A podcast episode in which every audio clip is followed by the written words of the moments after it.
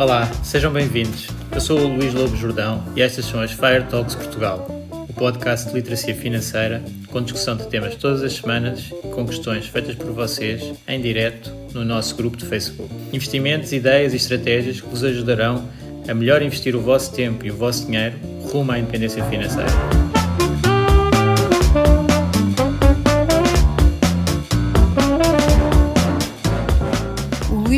Jordão trabalha nos mercados financeiros há mais de 20 anos. É um analista financeiro certificado pelo CFA Institute, criou o maior fundo português de ações e é atualmente responsável pelos produtos Stoic na SGF. Todas as opiniões expressas pelo Luís e eventuais convidados são exclusivamente suas e não refletem a opinião da SGF ou do CFA Institute. São ideias à data de gravação e estão sujeitas a alterações. Todos os investimentos envolvem riscos. Este podcast tem um intuito meramente informativo e não deve ser tomado como base para decisões de investimento.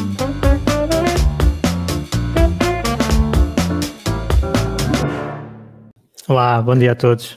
Espero que estejam todos bem, tenham tido uma excelente semana no caminho para Fire. Cá estamos nós no nosso live. Um, ver se consigo ver os vossos comentários, se puderem dizerem uns olás um, aqui no, no grupo. Uh, então, chegámos a meio do, do ano, primeiro semestre, uh, foi super positivo para, para os mercados financeiros. Uh, estes resultados uh, não convém extrapolar muito, ok? Uh, são, são mesmo muito fortes em termos históricos. Ah, estou a conseguir ver aqui o Eduardo, bom dia. Uh, obrigado. Então, tivemos um primeiro semestre fortíssimo, mercados acionistas acima de, dos 10%, na maior parte dos casos, um, para um semestre, portanto é, é, é extremamente forte. Um, e o ambiente é, é, muito positivo, mas há que ter sempre, sempre atenção. Uh, queria só, vou falar muito do, dos mercados, já sabem que a minha postura é mais uh, não ligar tanto ao curto prazo e mais ao longo prazo, portanto, um semestre não é representativo, é muito simpático termos estes resultados bastante altos, mas uh, claramente não, não será representativo do que vem para, para a frente. Um, Queria já agora também, no outro dia dei os parabéns ao, Pedro Anderson do Contas Poupança pelos 10 anos, agora também a Bárbara Barroso com o Manibar fez dois anos, uh, também queria dar os parabéns, uma, um projeto muito bom para a literacia financeira dos portugueses, uh, julgo que a maior parte das pessoas conhece, mas quem não conhecer, uh, convém espreitar o, o podcast Manibar. Um, depois, acabando o primeiro semestre, também o tópico do IRS deve ter ficado tratado para toda a gente. Espero que tenham feito isso, senão uh, podem estar sujeitos a, a coimas, portanto acabava o prazo agora. Uh, espero que toda a gente tenha conseguido aqui com, com as perguntas que fomos tendo e dentro do grupo uh, saber exatamente como preencher os investimentos e, e, todas essas questões. Espero que tenha sido útil. Uh, e gostava então de passar ao tema da, desta semana, uh, que, eu, que eu fiz um quiz no, no grupo sobre um, a automação que as pessoas utilizam no seu processo de poupança e investimento. Uh, os resultados, agora só ler mesmo aqui a pergunta. Uh, só um bocadinho.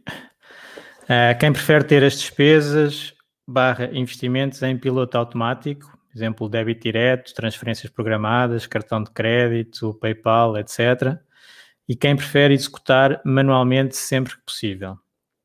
Uh, a maior parte das pessoas, 65%, escolheram uh, gosto de automatizar o máximo possível, seguido de 26% das pessoas que gostam de ter o mais manual possível para controlar melhor.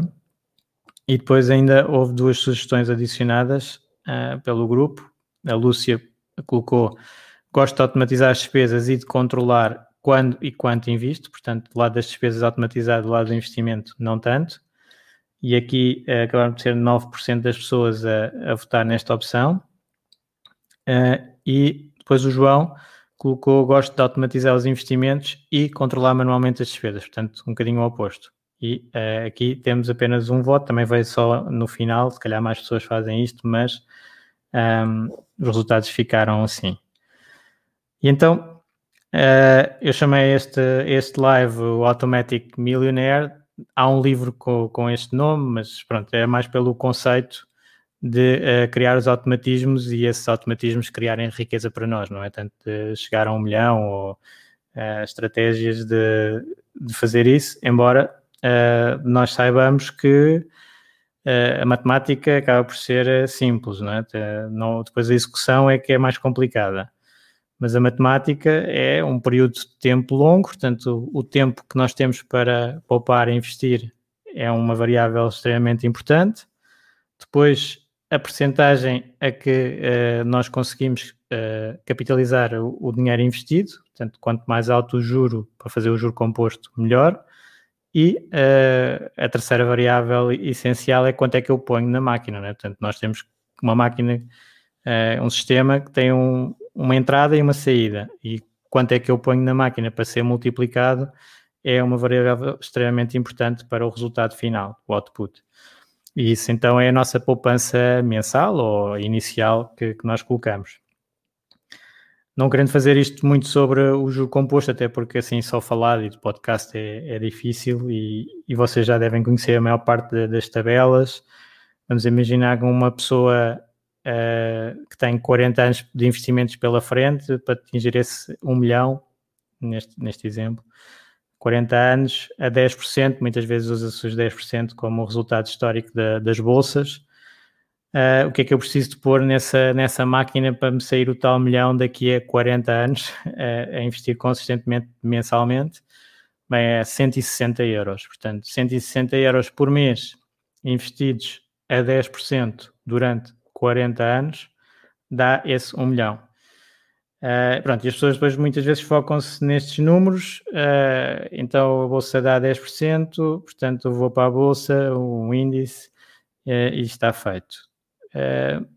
Não é bem assim, porque isso a pessoa tem que tolerar depois os, as evoluções da bolsa, que muitas vezes há algumas falhas na, na comunicação disto por, por algumas pessoas até ligadas à literacia financeira. Portanto, falar do retorno sem falar do risco é sempre problemático, neste caso a pessoa teria que dizer, ok, eu faço esses 10% ao ano, 40 anos, chega a um milhão daqui a 40 anos e arrisco-me que no dia seguinte, no ano seguinte, perca 50% desse milhão, porque se eu estou a investir na bolsa uh, e estou a ganhar esses 10%, esses 10% têm um custo. Uh, e o custo é o risco, e o risco é as quedas que as bolsas têm intermédias uh, com bastante intensidade algumas vezes. Nós sabemos que esse, essas memórias já estão muito apagadas e, aliás, uma das características da, dos mercados é, esse, é que há muita renovação, ou seja, pessoas que uh, arriscaram muito antes da última, do último crash e que nesse crash perderam tudo e saíram do mercado, uh, pronto, saíram do mercado e provavelmente já nem, nem estão a entrar. E entretanto entram novos que não têm essa experiência e entram outra vez com toda a força a, a, a escolher os ativos mais arriscados e, e isto depois torna-se um bocadinho um ciclo é? negativo neste caso. Se a pessoa entra com muito mais risco do que tem capacidade para suportar e depois fica assustada e não volta ao mercado é altamente problemático. Portanto, do meu lado, na parte de literacia financeira, Uh, vou sempre falar em termos de retorno e de risco e sei perfeitamente qual é que é o custo do risco e que algumas pessoas uh, sobreestimam no início. Uh, nós temos uma tendência, está um bocadinho, estou-me a desviar um bocadinho do tema, isto era outro tema quase, mas temos alguma tendência para ser muito conservadores quando não sabemos nada de investimentos, portanto, não achamos que qualquer coisa que seja posta nos mercados acionistas pode desaparecer num dia. Uh, e é isso que as notícias, no fundo, passam: o stress, os crashes e as perdas e as pessoas lesadas daqui e dali. Uh, e as pessoas têm essa ideia, portanto, estão super conservadoras. De repente, uh, é-lhes mostrado outras hipóteses de, de investir que não têm tanto risco, é mais explicado, as pessoas ganham conhecimento, ganham confiança e depois passam do 8 para 80, tipicamente que é uh, passam de zero risco para 100% de risco. Uh, e isso depois vai, isso vai correr bem durante uns tempos, as pessoas não têm bem ideia de quanto tempo é que é necessário para se verificar se uma estratégia de investimento é boa ou má, ou quais é que são todas as envolvências da, da estratégia. Acham que se calhar seis meses a investir já é um tempo uh, para ver se uma coisa funciona ou não funciona, não, não, não é verdade, portanto uh, tem, é muito mais tempo que tem que se ter no, nos investimentos para verificar a qualidade desse investimento, portanto é, é difícil nesse aspecto, os resultados nestas áreas um, nós tipicamente fazemos algo e temos feedback imediato, sabemos logo se fizemos algo bem ou mal. Nos investimentos não sabemos, portanto o feedback é muito demorado, só passado anos é que eu vou saber se fiz bem ou se fiz mal uh, e, e, isso complica muitas análises. Pronto, mas agora vou sair um bocadinho deste, meti-me aqui nesta, nesta área, de, neste tema, mas o tema do, do live de hoje era automatizar ou não. Uh, e eu costumo dizer, e até no workshop do, do CFA uh, de literacia financeira, eu digo que uh, as duas forças principais aqui nos investimentos são a inércia e o juro composto. Portanto, as pessoas nos mercados e na vida em geral tendem a, a fazer mais ou menos as mesmas coisas todos os dias, são os hábitos, né? a criação de hábitos é, é essencial e, mas esses hábitos podem ser positivos ou negativos e a inércia uh, muitas vezes pode dar para o lado positivo ou para o lado negativo. Uh, o juro composto também. Portanto, nós quando estamos com, com ganhos em cima de ganhos uh, e, portanto, temos ativos e esses ativos estão a crescer e, e, e, a juntar um extra para crescer no ano seguinte, portanto, o tal juro composto, uns em cima dos outros e assim a trabalhar cada vez mais para nós. Também temos o oposto, que é pagar, por exemplo, cartões de crédito ou entrar em dívidas e em espirais de dívida, que é uh, juros em cima de juros. Às tantas, há pessoas que, quando estão com, com situações uh, financeiras complexas, uh, estão a pedir empréstimos para pagar outros empréstimos e aí o, o juro composto funciona completamente ao contrário e, é para nos empobrecer. Portanto, aí muita atenção. Portanto, a inércia e juro composto funcionam muito bem uh, a nosso favor, quando, quando, estão estabelecidas a nosso favor, uh, vai ser fortíssimo esse efeito. Uh, lá está, transformar os 160 euros uh, por mês em um milhão de euros na conta bancária, é possível, claro. Mas uh, também pode ser o lado oposto. E então a inércia acaba por ser utilizada por muitos fornecedores para nós gastarmos mais também, tipicamente. Temos que ter essa atenção que é quando nós contratamos serviços de recorrência, portanto que todos os meses os estamos a pagar, uh, tendemos a não olhar muito para eles. É um hábito, está, está lá a cair na conta bancária uh, e, e, vamos uh, desconsiderar um pouco esse, essas despesas. Se eu tivesse a pagar as despesas todos os meses, cada despesa, ia provavelmente olhar um bocadinho mais para essa despesa. Uh, e isso é a inércia a ser usada um bocadinho contra nós. Claro que tem a favor a parte do trabalho, não é? Porque eu estar a pagar as coisas todas individualmente uh, dá muito trabalho e nós não gostamos muito disso. Portanto, eu, por exemplo, também não, não sou daqueles mais apologistas dos orçamentos uh, porque dão um imenso trabalho e eu gosto mais de ter automatizado e focado na área que realmente importa. Uh, já vou falar um bocadinho mais disso, mas essa automa automação eu sei que tem contra mim este efeito psicológico de habituação. Portanto, eu habituo-me àquela despesa a sair e se calhar não controlo tanto se existe outro fornecedor mais barato ou outra, outra hipótese para aquele custo e até, ah, eventualmente, se estou realmente a usar esse, esse custo. Portanto, do lado dos custos eh, temos este efeito, mas e, e, nós sabemos isto. E até um, economistas uh, como o Richard Thaler, uh, que recebeu o Prémio Nobel, usa esta parte da inércia, mas para o lado dos investimentos.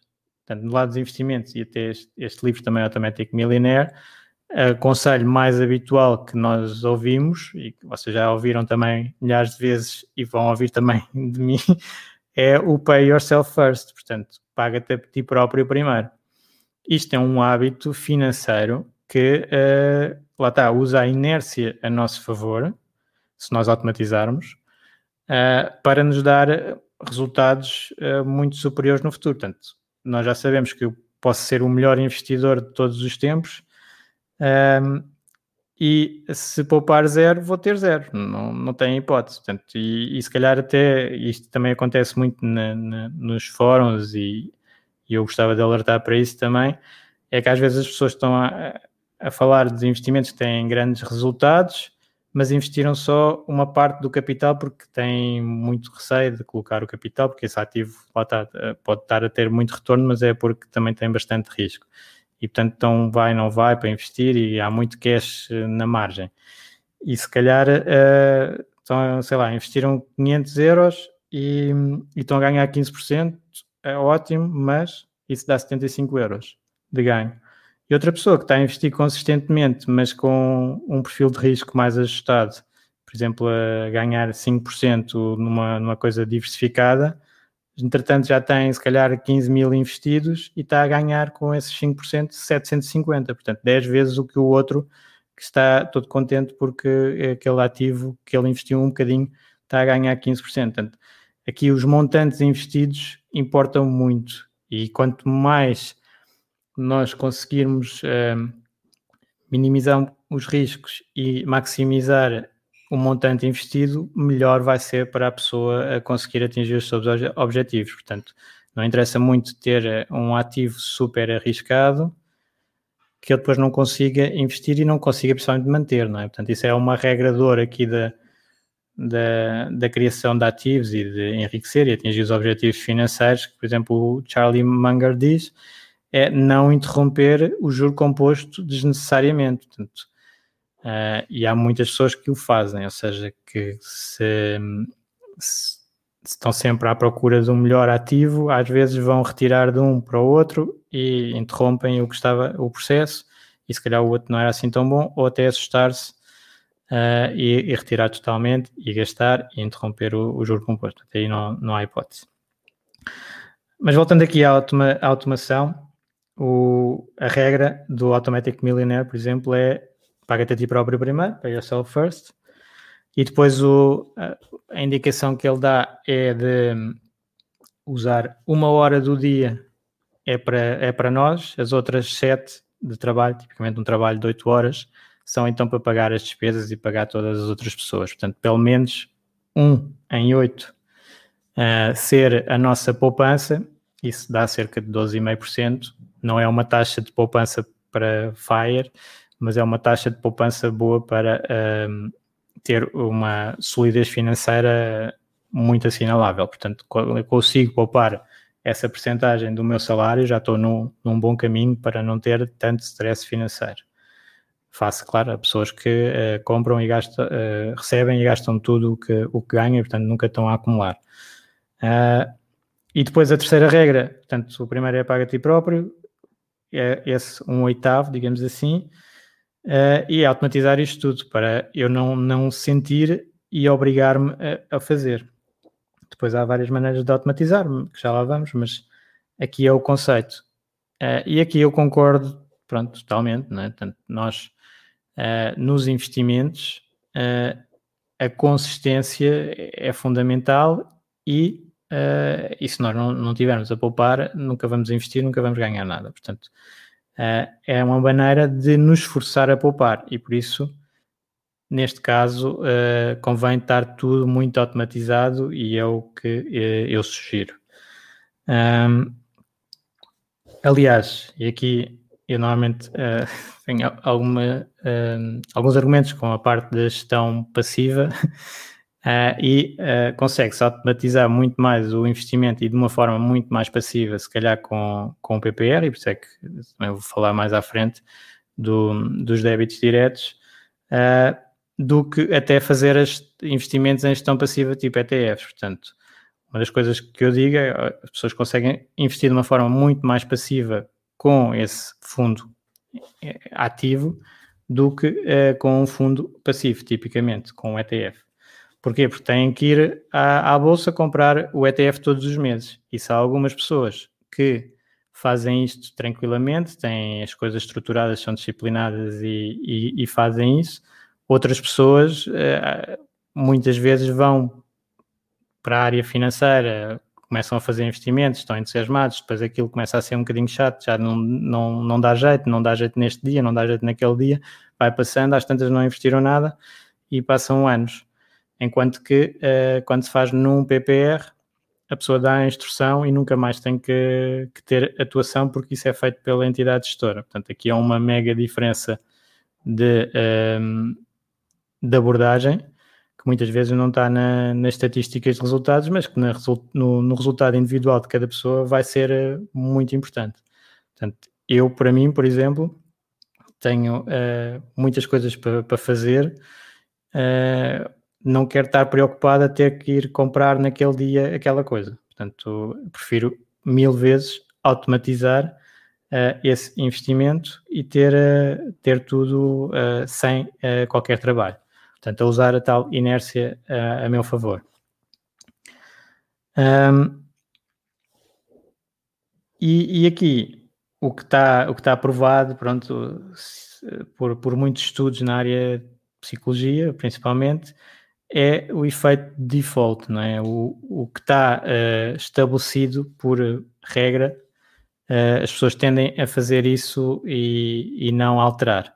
Portanto, é tal inércia. Um, se nós fizermos a parte de investimentos a usar a inércia, vamos conseguir cumprir muito mais facilmente os objetivos, sabendo que, existindo alguma questão, uh, pronto, na, numa altura as circunstâncias mudam e nós uh, não conseguimos fazer tanta poupança como tínhamos programado, podemos sempre ajustar esse automatismo. Portanto, agora uh, a ideia é colocar a, a, fasquia mais alta, se calhar até do que nós, nós conseguimos, uh, pronto, que seja algum esforço para se conseguir poupar e ver se depois isso funciona.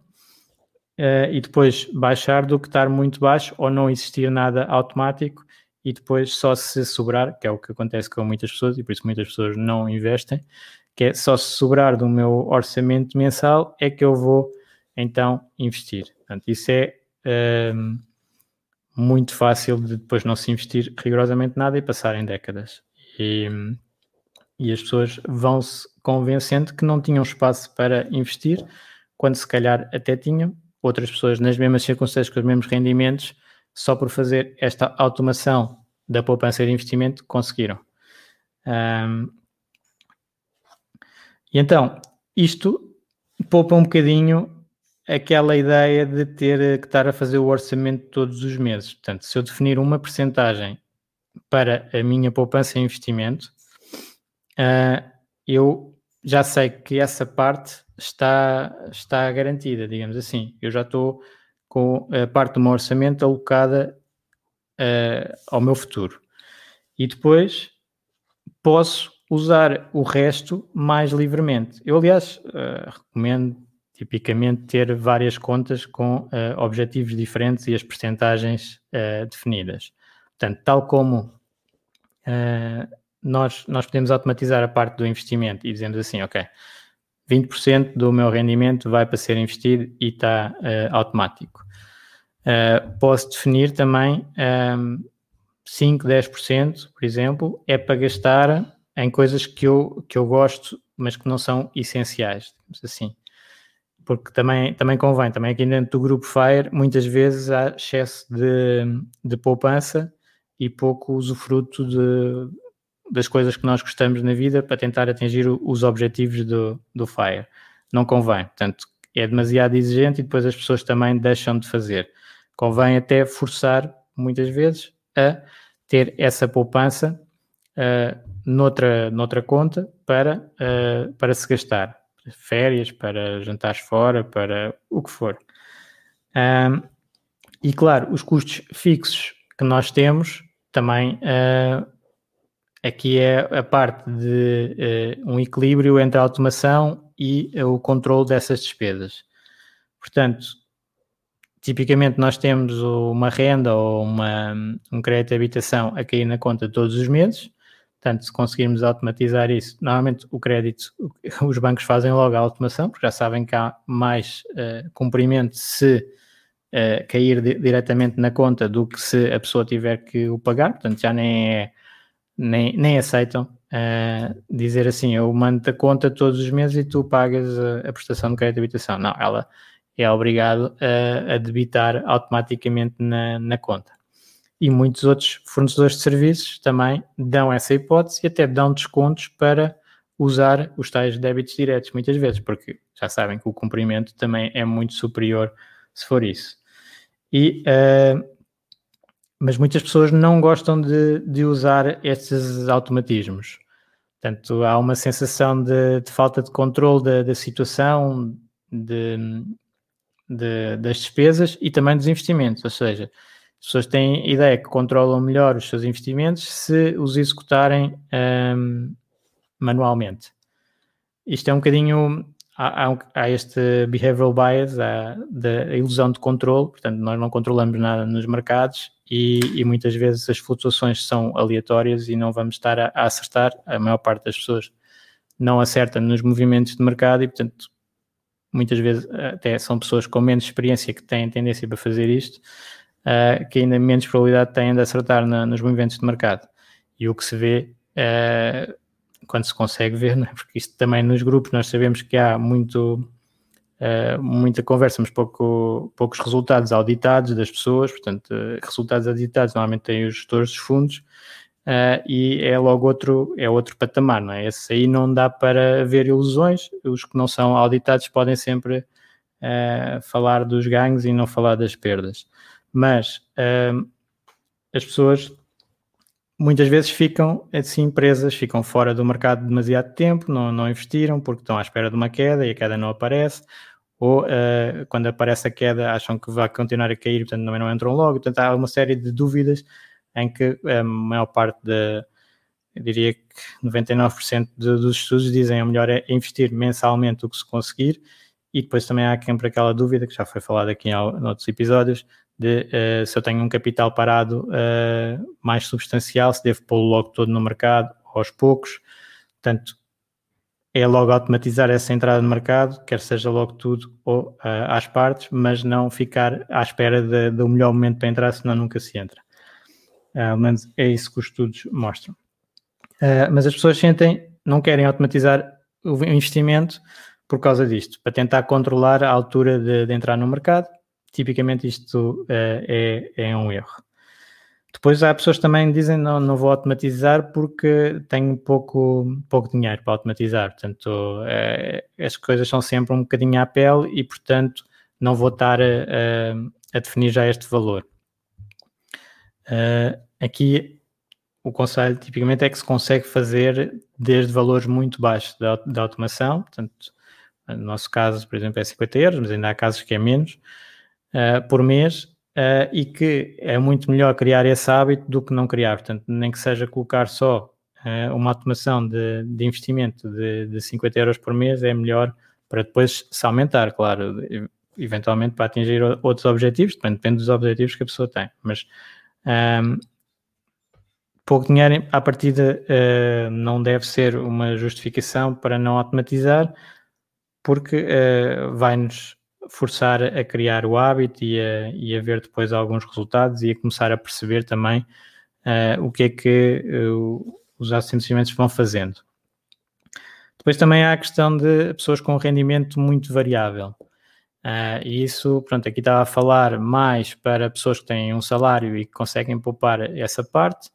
Para as pessoas que têm rendimentos variáveis, por exemplo, prestação de serviços, um, o conselho habitual é criar uma, uma segunda almofada financeira.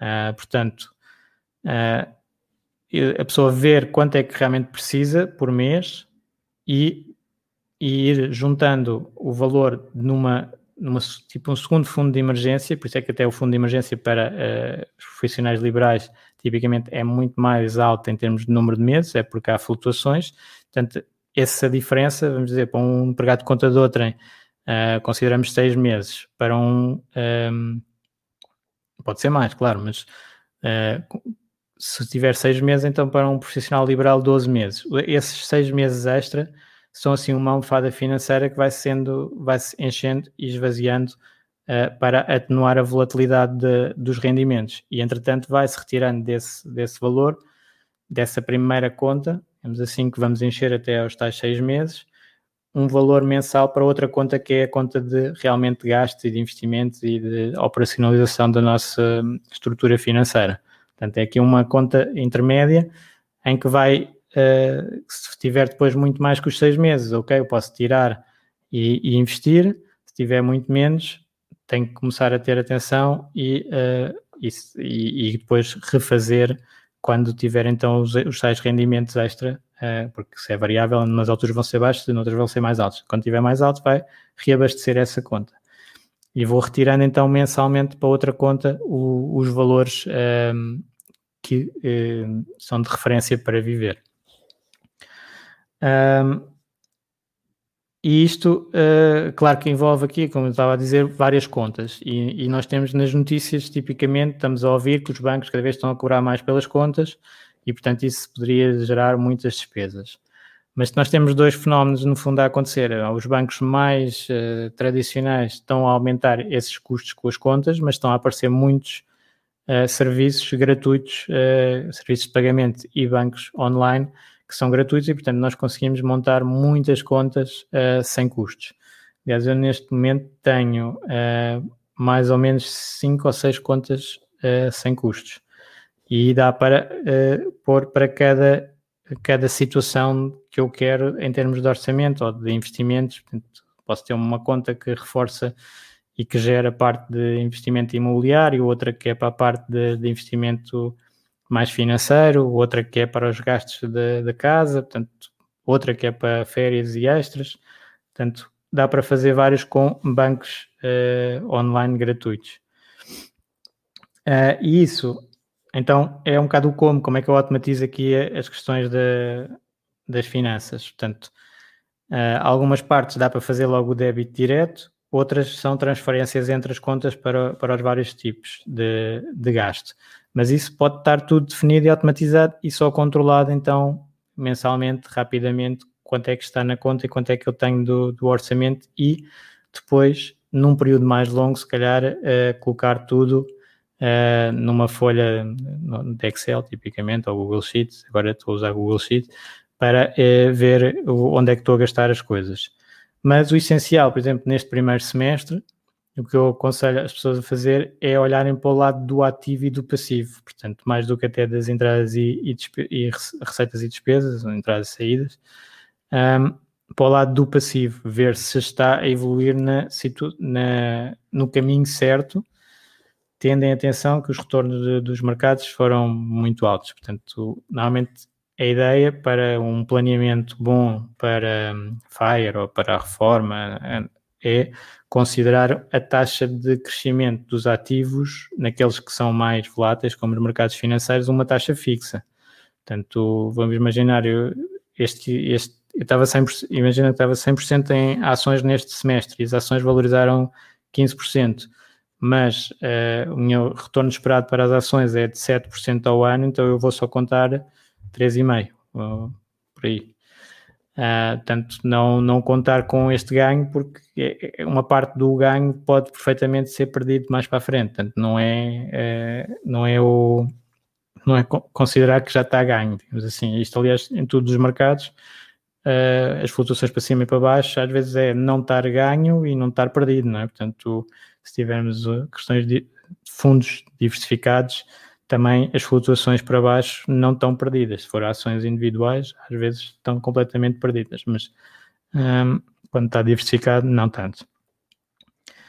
Um, portanto, tipicamente as pessoas vão poder fazer isto de uh, usar mais do que uma conta, portanto, aqui complexifica um pouco para algumas pessoas, não, não estão tão habituadas, mas a ideia é ter uma conta que distribui o património pelas outras de acordo com investimentos ou, ou, ou gastos específicos. Uh, e essa conta até nem tem nem tem muitas vezes cartão que é para só servir de controle financeiro distribuir e depois a conta que é para gastar então tem o cartão para, para gastar. E assim estamos uh, dentro do orçamento automaticamente sem sem grande stress. Um, ok. aqui as razões principais para, para criar estes automatismos, então é a parte da psicologia humana, que nós, nós temos uh, este efeito de uh, habituação e, e se automatizarmos no lado positivo, ótimo, criamos um hábito positivo.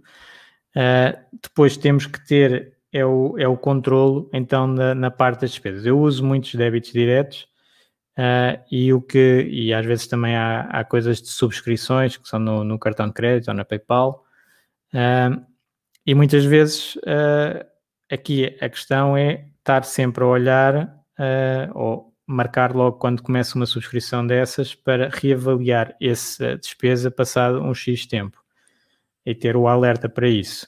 Portanto, conseguir fazer um, um pouco as duas coisas. há despesas que são mesmo completamente fixas, portanto não vão, não vão variar, é uma subscrição, custa X por mês e está.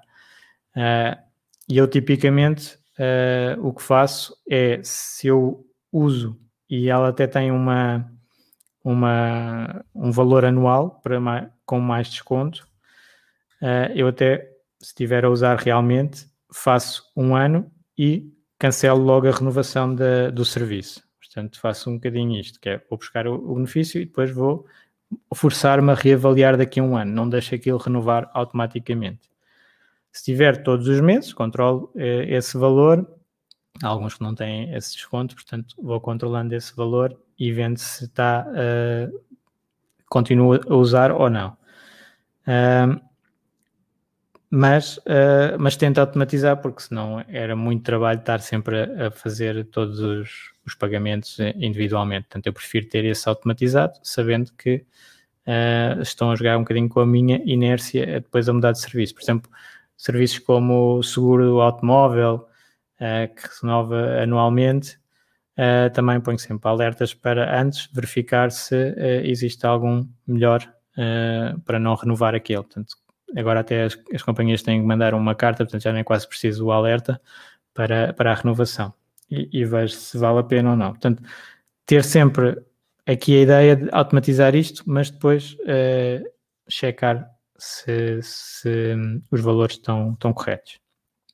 Uh, isto permite depois de automatizar, então gastar à vontade o valor que sobra. Portanto, não tenho que estar a fazer assim grandes orçamentos, porque se já tiver cumprido a parte de, de investimento e a parte de, das despesas correntes, depois o resto é, é, mais para gastar e até tenho um bocado uma conta para, para isso. Uh, gostava de falar convosco também, porque eu noto, noto isto. Uh, na parte dos débitos diretos, uh, muitas pessoas não, não sabem exatamente as condições do, dos débitos diretos. Uh, e isso até acaba de ser usado por algumas empresas, então para fidelizar colocam as pessoas em débito direto as pessoas consideram quase que têm um plano de prestações mensais e que têm que o cumprir sem, sem poder parar. Mas não, ou seja, o débito direto uh, vai. Uh, nós podemos suspender o débito direto a qualquer altura. Claro que se tínhamos um contrato em, que tem prestações e que temos que cumprir, uh, isso depois causa alguns problemas. Tem que, tem que ir pagar de outra maneira. Mas o débito direto em si é completamente facultativo. Uh, facultativo até do lado da, da, pessoa e do lado da empresa. As empresas também não têm que ter débito direto. Uh, mas as pessoas têm muitas vezes receio de dar autorização para uh, uma empresa ir à sua conta debitar o que, pronto, no fundo, o que entender. E lá está, isso também não é assim.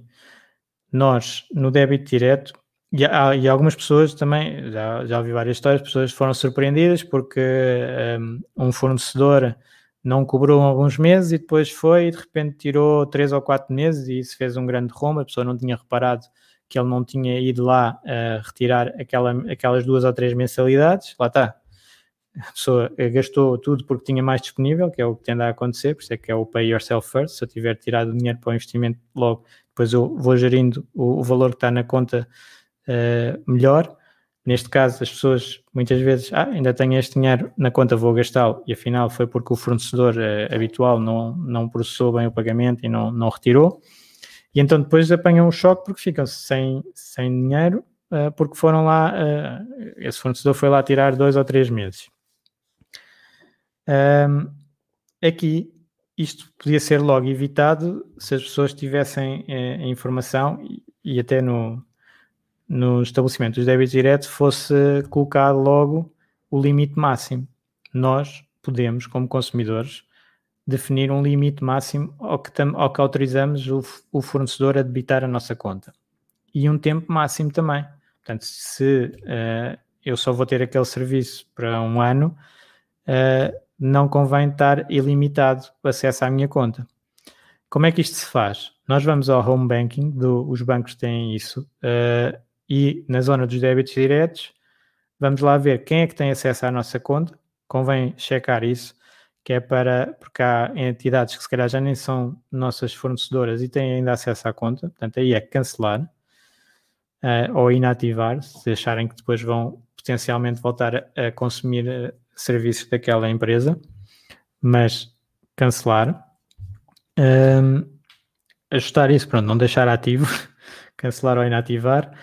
Uh, mas também nos que nós temos serviços, pôr um limite. Portanto, eu normalmente ponho um limite de valor. Uh, duas vezes o valor que, que habitualmente me podem evitar para coisas que podem variar, como, sei lá, eletricidade ou até um, uh, a televisão. Também posso subscrever um canal, de subscrever, portanto, pode variar um bocadinho. Uh, e então ponho um limite. Normalmente não ponho de tempo, ponho de valor. E aí nós estamos muito mais tranquilos com os débitos diretos, ou seja, nós sabemos que nunca nos vão tirar mais do que aquele valor. Vamos imaginar que acontecia a situação que eu disse há pouco do fornecedor não cobrou três meses e depois quer ir cobrar esses três meses de uma vez e atinge o limite, não consegue cobrar. O que é que ele vai fazer? Vai mandar uma carta para casa a pedir para pagar uh, esse valor e nós aí fazemos manualmente. Portanto, já não temos é aquele uh, susto de de repente alguém uh, tirar uh, um valor que não estávamos a contar. Uh, e portanto, nós, os débitos diretos são um mecanismo ótimo para automatizar o pagamento de despesas. Nós temos é que os controlar. E depois, uma coisa que eu acho que não, também não é muito dita e, e que tranquilizava logo a maior parte das pessoas com os débitos diretos é que qualquer valor que seja debitado à nossa conta através de um débito direto nós podemos dizer ao banco para devolver esse valor no período de eh, oito uh, semanas, portanto, mais ou menos dois meses. Portanto, é uma entidade que nós demos autorização. Vamos imaginar que é a entidade de, de eletricidade e vem e debita-nos mais do que nós estamos a, a, à espera e até achamos que está mal calculado. Aquele dinheiro não está automaticamente do lado dessa entidade e ela uh, tem eh, fica. Vamos discutir sobre se tem que devolver ou não. Não, quando é em débito direto, nós podemos não dar justificação nenhuma, dizer só assim, nos, nesses períodos de oito semanas, coloquem-me o dinheiro de volta na conta. E o banco tem que fazer. Portanto, é a regra do sistema no débito direto. Mas, se for uma entidade que foi debitar a nossa conta e nós nem demos autorização, nem sabemos de onde é que aquilo veio, uh, temos uh, ainda muito mais tempo. Temos 13 meses para pedir o dinheiro uh, acreditado na nossa conta. Portanto, isto não quer dizer que nós não vamos pagar o valor. Neste caso, neste último, se nós nem sabemos que entidade é, provavelmente é uma fraude qualquer que foram à conta uh, e, e, não têm direito, e por isso é que têm estes 13 meses para se reaver o dinheiro. Nas oito semanas, uh, que é quando temos um contrato com uma entidade e que tem acesso à nossa conta, nós uh, depois, potencialmente, teremos que pagar esse valor, mas o formato do débito direto é que ele é acreditado na nossa conta de volta, portanto, sem, sem ter que dar qualquer argumento. Depois pode haver discussões e pode haver o consumidor ter que pagar. Mas isso já é outra conversa. Como meio de pagamento, a pessoa está super protegida nestas oito semanas, porque o dinheiro volta logo um, para a conta.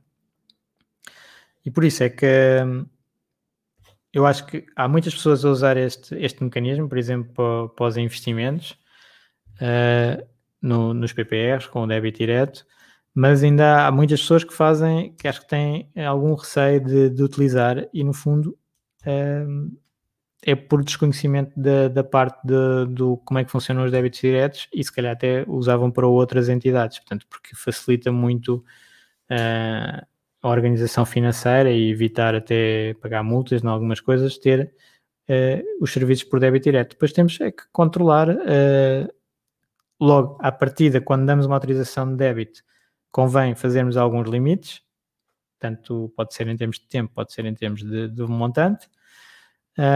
E de vez em quando temos que ir ver quais é que são os débitos diretos é que temos ativos na nossa conta, porque entretanto pode, podemos não ter esses fornecedores, então convém uh, retirar.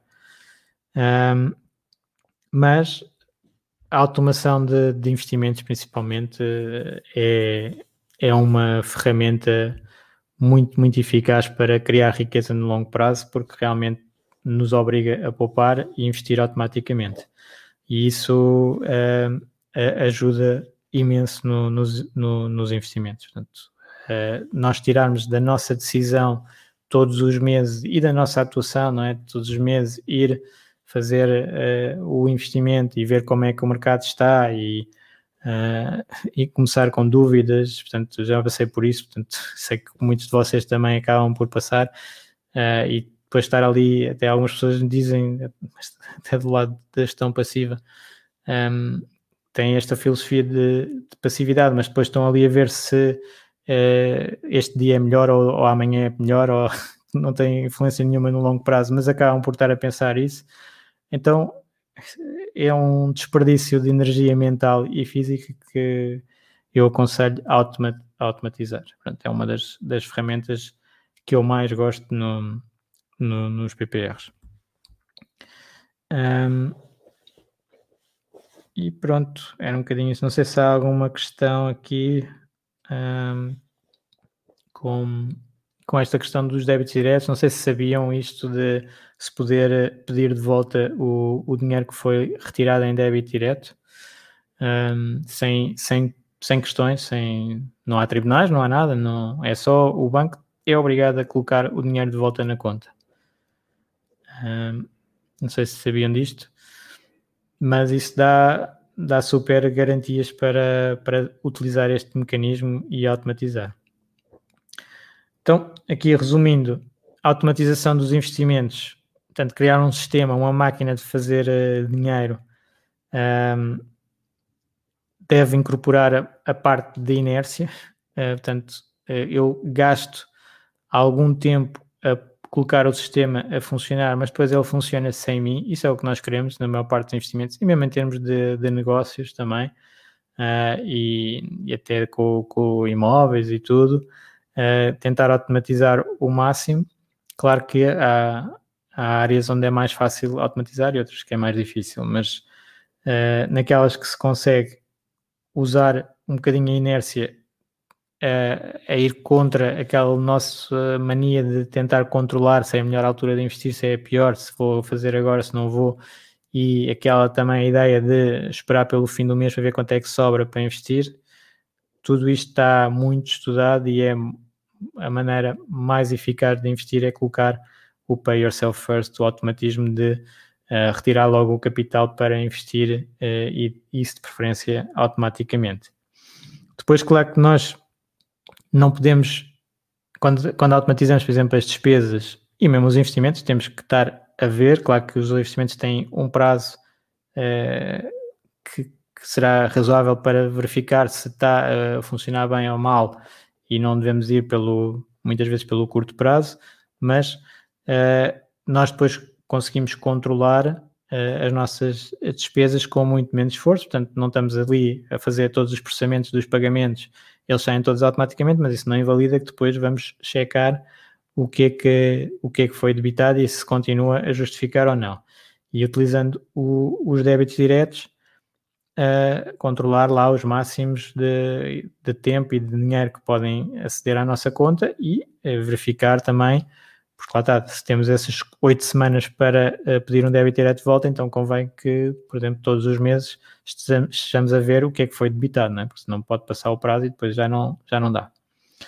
Uh, e, e aqui é muito importante não interromper o juro composto, portanto, aqui é a parte de, ok, eu vou criando esta bola de neve e vai crescendo com, com os, os aportes de capital que eu vou pondo e o, o crescimento do, dos mercados.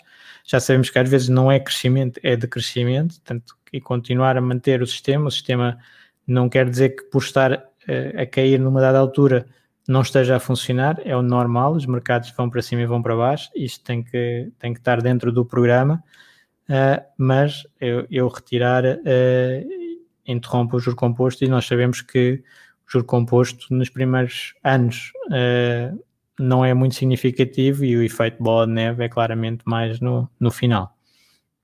Portanto, espero que tenha sido útil aqui esta parte de de, de, das os automatismos que nós podemos pôr nos investimentos, nas despesas, os débitos diretos, uh, e vamos falando aí no grupo. Espero que tenham uma excelente semana no caminho para Fire e até à próxima. Obrigado pela, pela audiência.